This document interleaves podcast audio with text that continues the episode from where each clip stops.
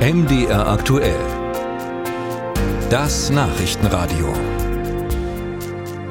In Sachsen werden immer weniger Kinder geboren. Vom Januar bis September 23 kamen knapp 10 Prozent weniger Babys auf die Welt als im gleichen Zeitraum im Vorjahr. 10 Prozent. Diese vorläufigen Zahlen des Statistischen Landesamts zeigen, dass der Trend zu weniger Nachwuchs anhält. Dabei sind die Bedingungen eigentlich gut. Deutschland steht beispielsweise bei der Kinderbetreuung oder beim Elterngeld im internationalen Vergleich ziemlich gut da. Also was sind die Gründe für diese Entwicklung und wie gehen Städte und Kommunen in Sachsen damit um? Sophia Spiropoulos berichtet.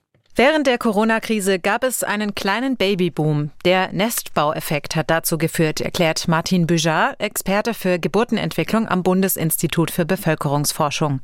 Danach hätten unter anderem gesundheitliche Bedenken wegen der neuen Impfung dazu geführt, dass viele Paare ihren Kinderwunsch erstmal aufgeschoben hätten.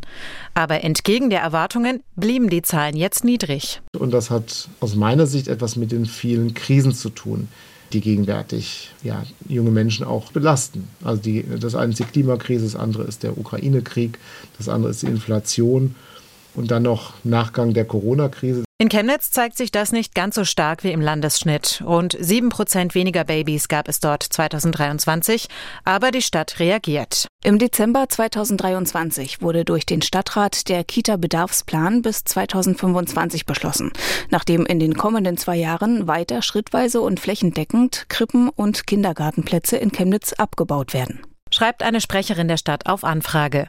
Dadurch würde die Bildungsqualität in den Einrichtungen verbessert. Wer einen Kita-Platz braucht, bekommt auch garantiert einen, so die Auskunft. Und die Plätze könnten jederzeit wieder reaktiviert werden. Maßnahmen, die es in einzelnen Städten gibt, aber nicht flächendeckend, sagt Mischa Wojcek, Geschäftsführer beim Sächsischen Städte- und Gemeindetag. Denn 10 Prozent weniger Kinder bedeutet nicht unbedingt 10 Prozent weniger Bedarf.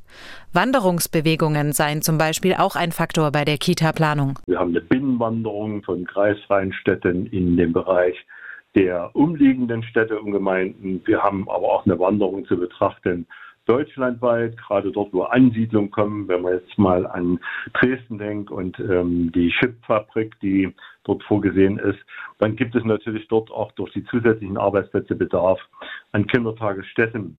Auch die Zuwanderung durch Geflüchtete werde bei der Planung berücksichtigt. An den Schulen kommen die geburtenschwachen Jahrgänge dann erst in einigen Jahren an. Und sie führen laut dem Sprecher des Kultusministeriums, der Grelfs, auch dort nicht dazu, dass der Bedarf an Gebäuden und Personal sinkt. Wenn man den Unterricht in Sachsen zu 100 Prozent abdecken würde, also sichern würde, dann äh, bräuchten wir 1000 zusätzliche Lehrkräfte. Das heißt, die rückläufigen Schülerzahlen kommen uns zu Pass, den Bedarf äh, besser decken zu können. Beim Städte- und Gemeindetag rechnet man ab 2030 wieder mit mehr Geburten und steigendem Betreuungsbedarf. Und auch Bevölkerungsforscher Martin Büjar hält es für wahrscheinlich, dass der Trend sich umkehrt, wenn junge Menschen wieder mehr Sicherheit spüren und wenn die Politik für ausreichend Betreuungsplätze sorgt. Der Kinderwunsch liege nämlich bei 1,9 Kindern pro Frau, deutlich mehr als die 1,46 Kinder, die Frauen in Deutschland derzeit im Schnitt bekommen.